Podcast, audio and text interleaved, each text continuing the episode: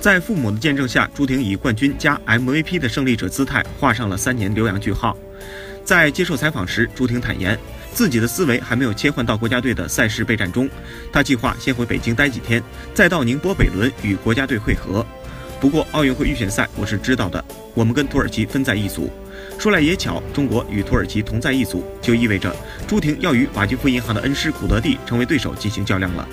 朱婷笑言，她对我的技术特点确实太了解了，会想办法限制我。不过我对她也比较熟悉，所以双方各为其主，场上见了。